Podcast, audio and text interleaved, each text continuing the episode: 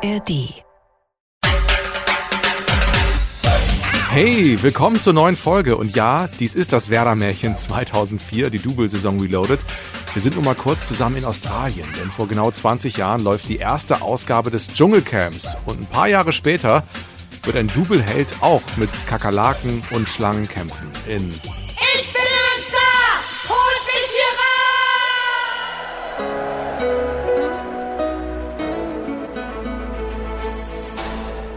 Bei der Premiere im Januar 2004 guckt Ailton aber noch nicht zu.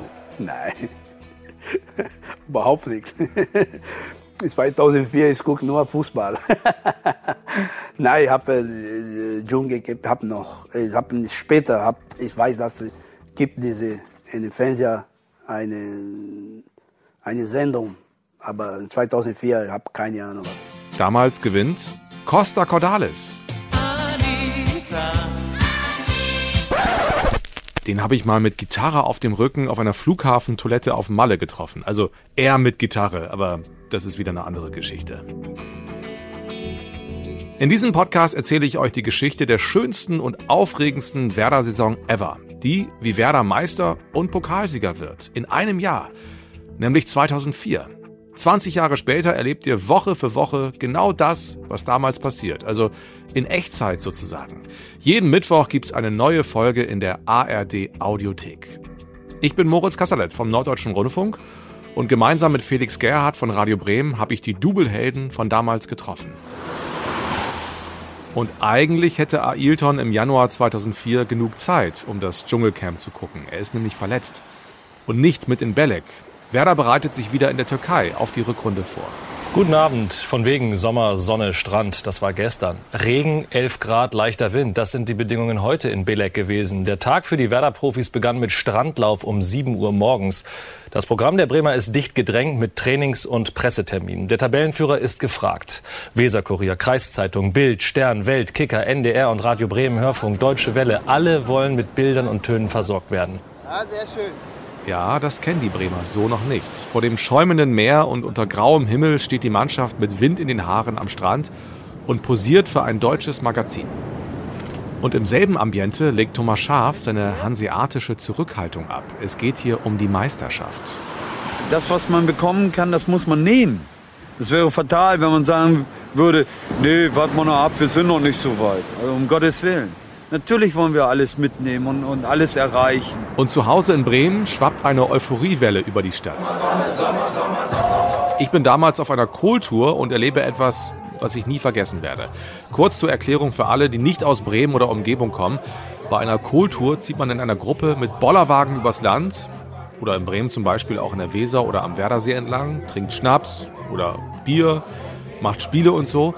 Und abends geht's dann in ein Lokal, da gibt's erst lecker Kohl und Pinkel und anschließend Party. Und damals im Januar 2004 bin ich auch auf einer Kohltour.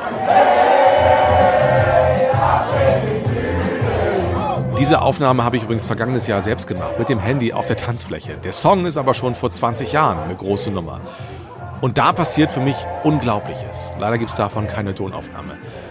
Ich bin mit meiner Fußballmannschaft, Werders dritte Herren, in einem berühmten Bremer Lokal. Dann stimme ich an, so aus Spaß, deutscher Meister wird nur der SVW. Die anderen machen mit, hören dann aber auch wieder auf. Und dann so nach 10 Sekunden ungefähr singt es der ganze Saal. Hunderte singen, deutscher Meister wird nur der SVW.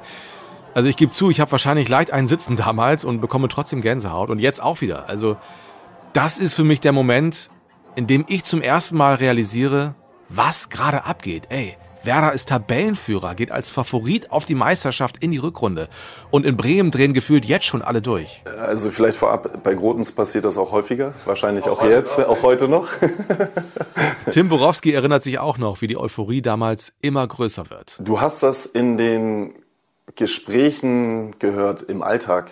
Also keine Ahnung, Ambiente ist hier vor der Haustür, da haben wir zu zehn manchmal Mittag gegessen. Da kamen die Menschen rein, völlig euphorisiert. Ähm, Kaffeesand, hast du da mal am Wochenende mit deinen Freunden oder Familie einen Kaffee getrunken, da hast du es gespürt. Du bist einkaufen gegangen, du hast mit der Kassiererin gesprochen, äh, du hast es gespürt. Also diese Euphorie hat man in allen Lebenslagen tatsächlich gespürt. Und spätestens immer dann, wenn du alle zwei Wochen hier zu Hause gespielt hast, ähm, ja, konnte man das auch in der Akustik auch wahrnehmen. Aber eben auch erst im Laufe der Zeit, sagt Frank Baumann heute. Ja, das hat sich, muss man ganz ehrlich sagen, entwickelt. Wir hatten, wenn ich mich richtig erinnere, in den ersten Spielen vielleicht mal 30.000, vielleicht mal 32.000 Zuschauer. Und ich glaube, es war wirklich so, dass erst nach der Winterpause das äh, Weserstadion ähm, wirklich dann ausverkauft wurde. Das zeigt, dass sich diese Euphorie erst entwickelt hat. Ähm, man hat am Anfang vielleicht der Mannschaft nicht so zugetraut, ähm, so erfolgreich zu sein. Die Jahre davor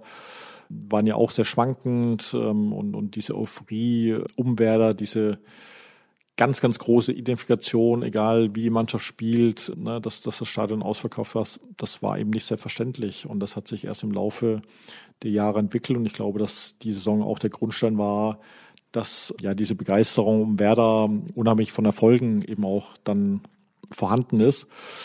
Deswegen glaube ich, dass wir diese Euphorie wirklich erst im Laufe der Rückrunde gespürt haben, aber dann eben extremst und sehr massiv.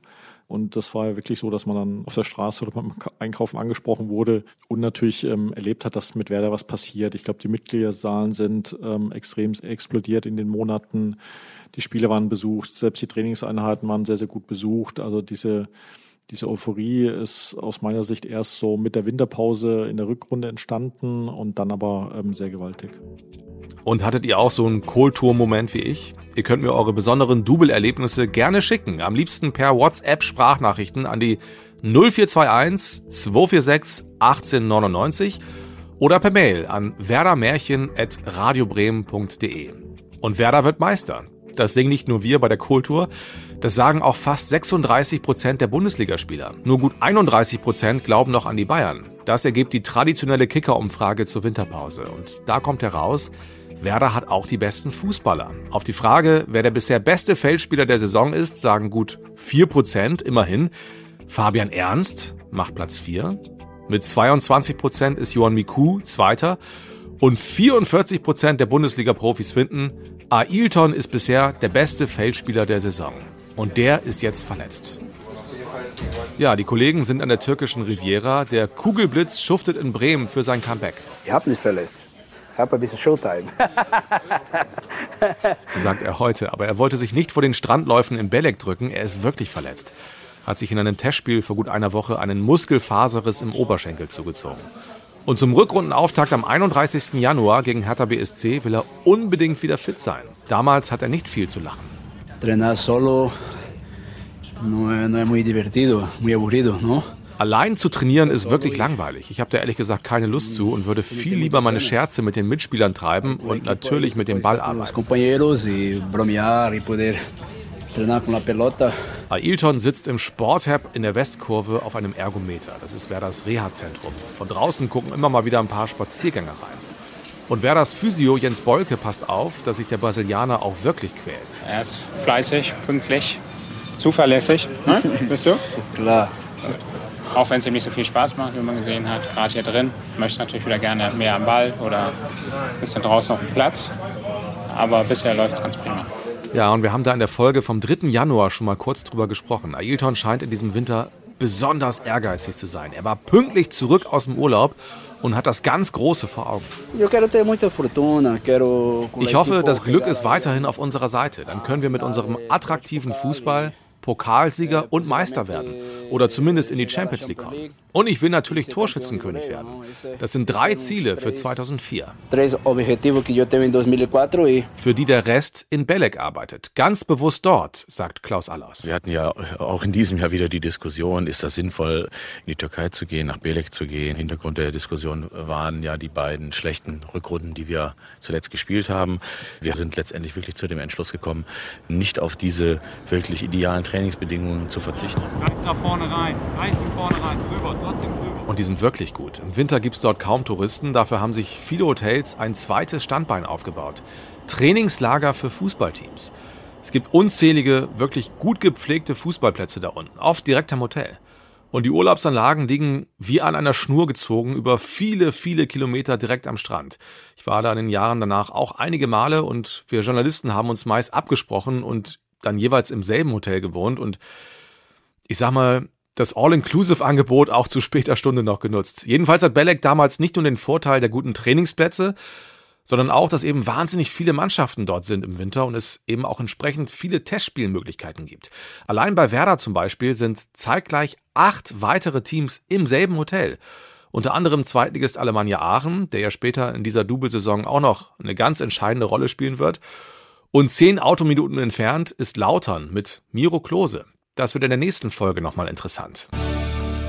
Bremen 1 am Wochenende. Werder trainiert in der Türkei im Trainingslager. Auch Henry Vogt, die Stimme des Doubles, ist vor 20 Jahren mit Werder in Belek. Thomas Schaaf, der blickt jetzt auch erstmal voraus und freut sich über die angenehmen Temperaturen und über den Sonnenschein. Der Himmel ist klar. Wir können sogar rückwärtig auf die Berge schauen, sehen dort oben auf den Gipfeln noch so ein bisschen Schnee liegen. Das ist schon ein ganz besonderes Panorama. Thomas Schaaf lebt ja mit seiner Mannschaft im Golfhotel Arcadia mit einer Poollandschaft und heute Morgen hat er gesagt, er könnte sich durchaus auch vorstellen, dass wir hier draußen immer die Wasserrutsche runterfahren und dass wir daneben uns auf die Liegen packen und diesen herrlichen Sonnenschein, wenn man hier rausguckt, diesen herrlichen Sonnenschein genießen. Aber nun sind die Werderaner nicht hierher gekommen, um sich auszuruhen und Urlaub zu machen, sondern wir wissen, die absolvieren ein hartes Trainingslager. Da ist nicht nur das üppige Buffet und das klasse Ambiente all-inclusive, sondern auch die dreimal tägliche Übungseinheit. Frühmorgens um 7 Uhr wird schon gelaufen, dann gibt's das Frühstück, dann gibt's eine Trainingseinheit und abends dann nochmal ein Spiel. Und das alles, weil Werder Tabellenführer ist und weil Werder es auch gerne bleiben möchte, so Frank Baumann. An unseren Zielen letztendlich gibt's keinen Grund, irgendwas zu ändern. Wir wollen nur in die ersten fünf kommen. Und wenn wir das irgendwann mal geschafft haben und immer noch oben stehen, dann werden wir natürlich absolut auch von der Meisterschaft reden. Aber bis dahin ist es noch ein weiter Weg. Und es ist jetzt auch nicht alles mega gut damals vor 20 Jahren in Belek. Von den schlechten Rückrunden in den Jahren zuvor hat Klaus Allofs ja eben schon gesprochen. Heute erinnert er sich, dass er vor dem Rückrundenstart schon auch eine gewisse Anspannung spürt, auch im Trainingslager. Das war nicht so harmonisch. Ja, da gab es auch so ein, paar, äh, so, so, ein paar Streitereien, auch in der, in der, in der Mannschaft. Und, und äh, ich glaube, das war vielleicht auch dem geschuldet, dass alle so ein bisschen so ungeduldig waren. Mensch, kriegen wir das jetzt in der zweiten Hälfte hin? Also, und, und, und vielleicht waren alle so ein bisschen auch schon angespannt. Und, und äh, ja, das ist ja manchmal so, wenn man, wenn man das eingeredet bekommt, was einem alles passieren kann, dann tritt es auch häufig ein. So, und von daher weiß ich, dass wir das so gar nicht thematisiert haben und, und da jetzt großartig. Also im letzten Jahr haben wir das, haben wir das nicht geschafft, jetzt müssen wir das und das machen, sondern wir, wir wollten einfach den Weg weitergehen, den wir bis dahin in der Vorrunde gegangen sind und, und haben das dann auch hinbekommen. Ja, und zeitgleich bastet Alofs an der Mannschaft der Zukunft und hat Erfolg.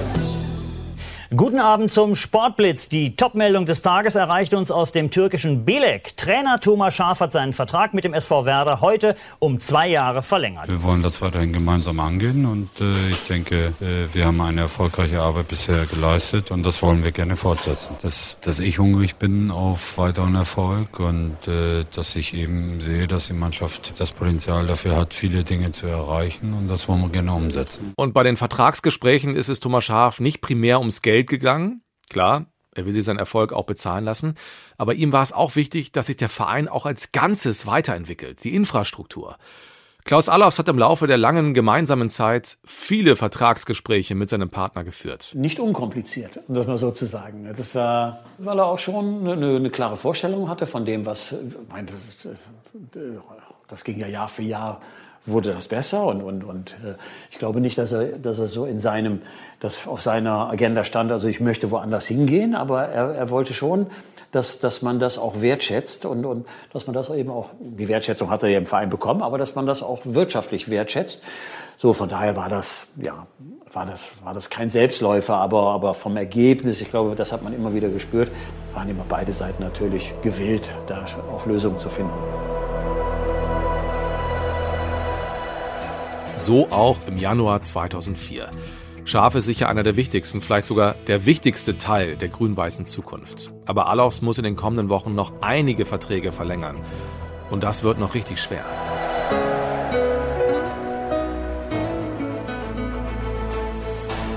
Hallo, hier ist Ivan Klasnic und in der nächsten Folge müssen wir reden. Am kommenden Mittwoch erscheint die neue Folge vom Werder Märchen 2004, die Double-Saison Reloaded.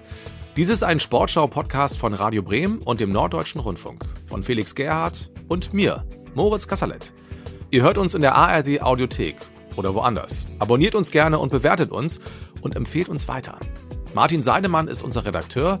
Karin Huxdorf und Angelika Körber haben diese Folge produziert. Und ich habe noch einen Tipp für euch. Es gibt einen neuen Podcast, der heißt Rasenball. Daran geht es um die Entstehung von RB Leipzig, um die Erfindung und den Aufstieg des jüngsten Clubs der Fußball-Bundesliga, der die Fußballkultur nachhaltig verändert, der höchst umstritten ist, aber auch Fans hat. Es geht um Fankultur in Deutschland, um die jahrelange Verbundenheit zu einem Verein und die Abneigung, die einer Mannschaft wie RB Leipzig von Beginn an entgegenschlägt. Wirklich spannend erzählt. Rasenball, Red Bull und der moderne Fußball bekommt ihr auch in der ARD Audiothek.